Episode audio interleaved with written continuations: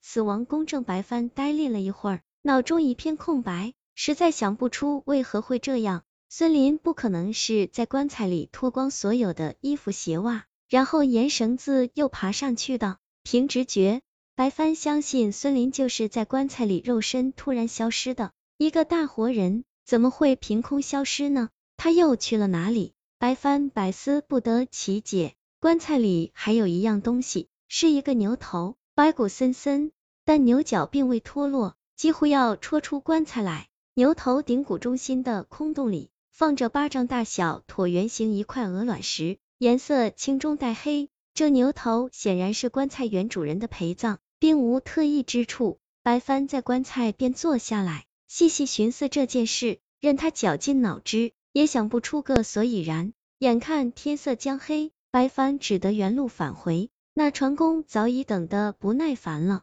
埋怨了几句，匆匆开船。一路上，白帆寻思道。这事还得从源头去查，先到孙林学校去调查，他为什么会跑到这里来钻死人棺材。回到旅行团，他和导游小姐打了个招呼，不再跟团旅游，另坐了船直奔重庆。到了孙林任教的大学，白帆向门卫打听，门卫热心的说：“孙林老师啊，好的，我帮你叫。”他一个电话打进去，不一会儿，一个瘦高个大步流星走出来。正是孙林，白帆瞪大眼睛，呆住了。孙林怎么会在学校里呢？难道那天看错了？钻进棺材的并不是孙林，而是另外一个人？不可能会看错呀。还有一个可能，就是孙林在棺材里脱下衣服鞋袜，赤条条又爬了上来，回到了学校。这也太不可思议了。白帆暗道：难道这小子在信什么邪教？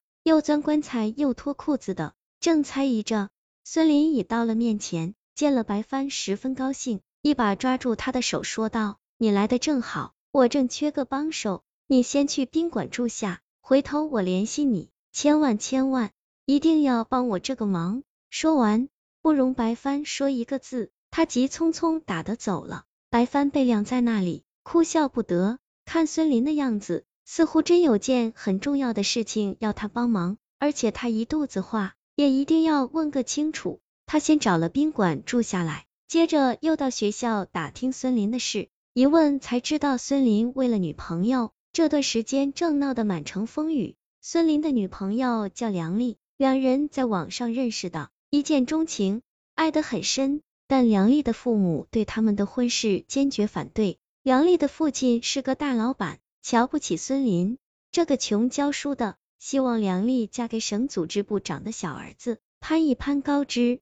为了阻止梁丽和孙林来往，梁丽父亲将她软禁在家。梁丽是个倔强的女孩，一口咬定非孙林不嫁。梁丽父亲拿女儿无可奈何，转头对付孙林，出重金收买。孙林却颇有点书呆子气，视金钱如粪土。梁丽父亲恼怒起来，指使人将孙林狠揍了一顿。这件事闹出去，媒体一报道，闹了个沸沸扬扬。白帆心想，他让我帮忙，不是要我帮他抢老婆吧？没想到还真猜对了。第二天一大早，孙林来找他，说要和梁丽见面，但梁丽的父亲派了两个人，寸步不离的跟着他。白帆要做的就是挡住那两个人，这个忙白帆乐意帮。他跟孙林到一个街口守着，没多久，一辆黑色小轿车开。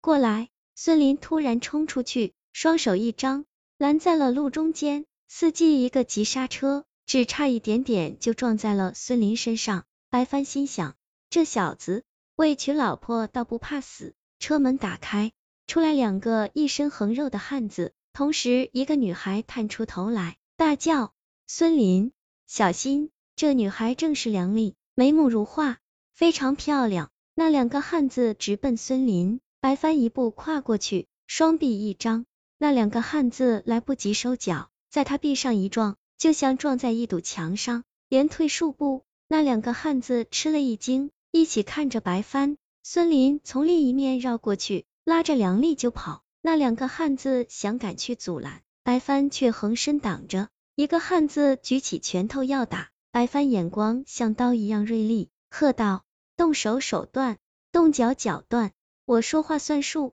他声音不大，但有一股肃杀之气。那汉子举起拳头，竟不敢打下来。白帆冷哼一声，转身跟上孙林，上了的士。